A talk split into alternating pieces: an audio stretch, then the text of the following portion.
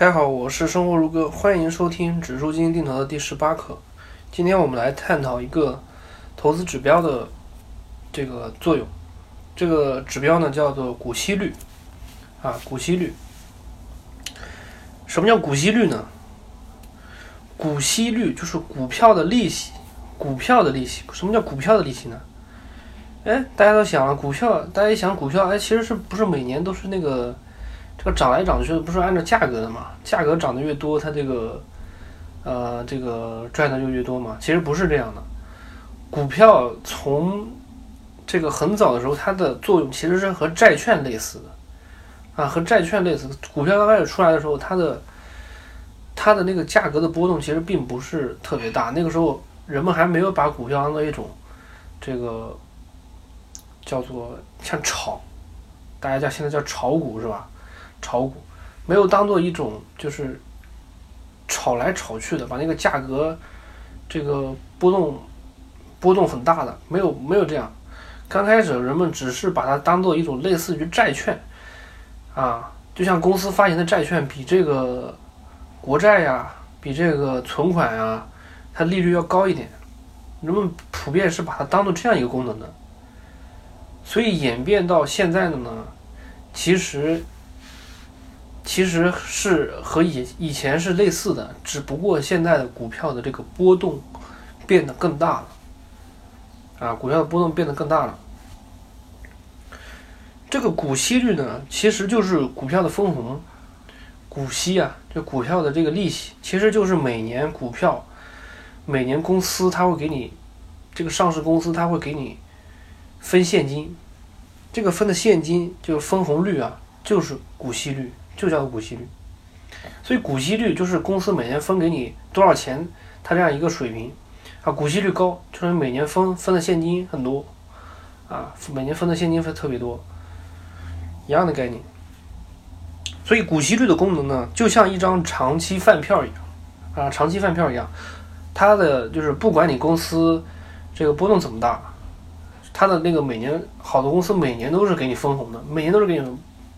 没有一年是除外的，啊，他每年都会给你稳定的分红，都是每年稳稳的拿钱，这就是股息率。这个大家其实可以这么想象一个场景啊，就是说，如果股票的价格它已经不增长，它股票价格它已经不增长，就是说波动已经不存在了啊。假设啊，波动已经不存在了，那你买这个股票的功能其实就和买债券是一样的，是不是这样的？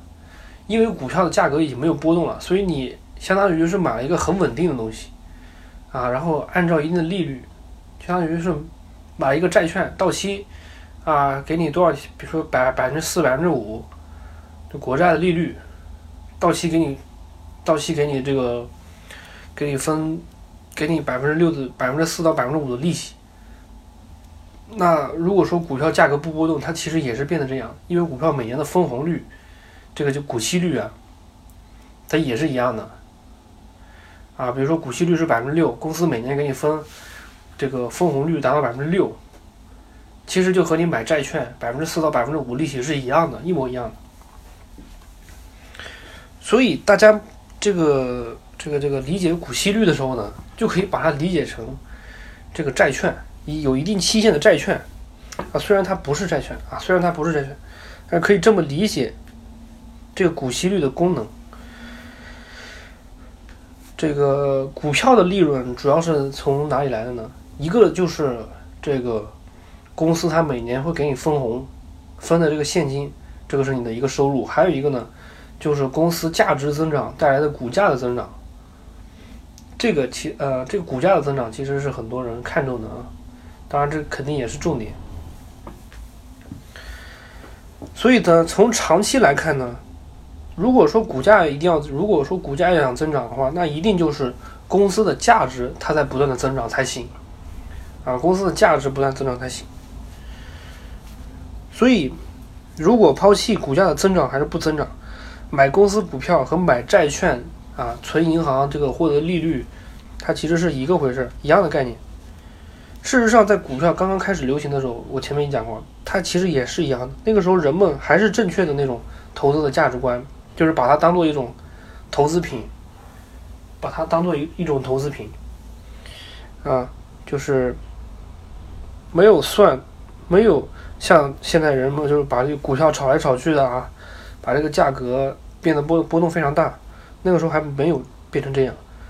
它只是那时候人们投资呢，就是想着呢，就是比啊，比我把这个钱存银行的时候高一点儿，或者说比这个债券呢利率高一点，就很满足了。所以那个，所以，所以美国，美国那个时候，美因为美国是这个金融市场非常发达的一个地方，所以那个时候就发生发生了很多这种现象，就是说，很多人呢，他就买买了之后呢就不动了，因为他每年分红的钱就够自己啊，就自己生活的非常好。结果呢，他到了二十年到三十年之后呢，发现他自己变成千万富翁了，怎么回事呢？就是因为他一一部分他是每年分红，每年分红，他积累下来积累下来的钱，然后呢，还有一部分是这个公司价值不断增长，所以它的股价翻了很多很多很多的倍，或者翻几百倍甚至几千倍，所以他就一下子变成了一种变成了一个千万富翁了，啊，这其实这个其实才是正确的价值投资的观念。好了，这个。上面讲了这么多呢，其实就是为了便于大家更好的理解股息率作用。股息率总结一下，就是它就是股票的利息，股票的利息就等于分红率。分红就是说这个公司分现金的这种水平，分现金的水平，分红率高，说明它的股息率就高。啊，分的现金越多，给股东分的现金越多，它的股息率就高。所以这个股息率，大家可以把它，嗯，理解成就是一张债券，就是类似于一张债券到期，每年到期的时候就给你啊百分之百分之多少的利息，可以这么理解。然后呢，股息率，